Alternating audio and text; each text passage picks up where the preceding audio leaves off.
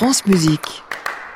Bonjour Thierry Lériteau. Bonjour Jean-Baptiste. Chronique initiative en partenariat avec l'hebdomadaire La Vie consacrée à quatre garçons dans les corps d'aujourd'hui. Qui dit changement d'année dit nouvelle commémoration, mon cher Jean-Baptiste. Au revoir donc Bernstein et Debussy. Bonjour Offenbach et Berlioz.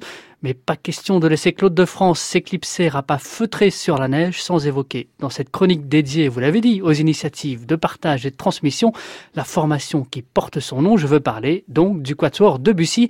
Dire que cet ensemble lyonnais a fait de la pédagogie l'une de ses cordes sensibles, ce serait un euphémisme.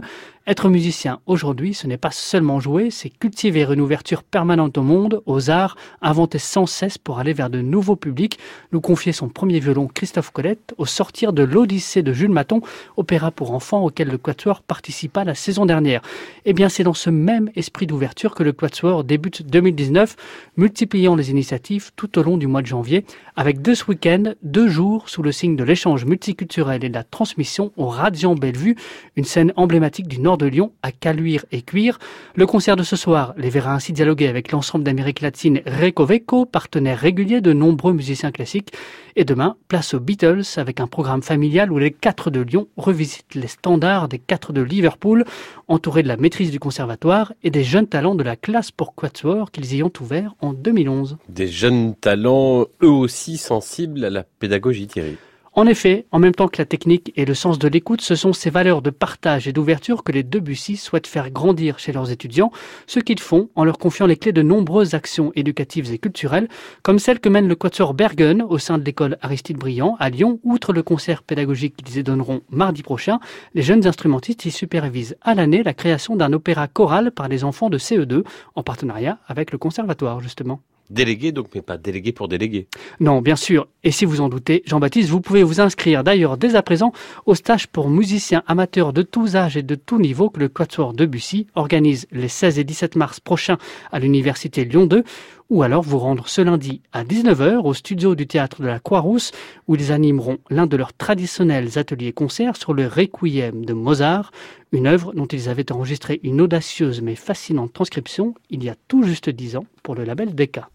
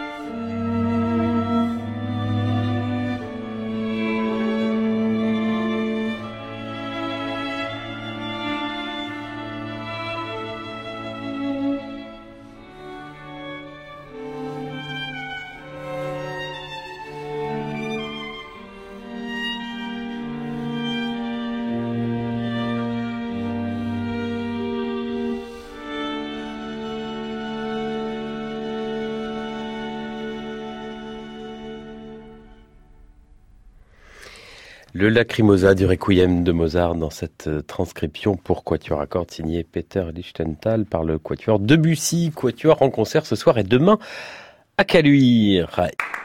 À réécouter sur francemusique.fr.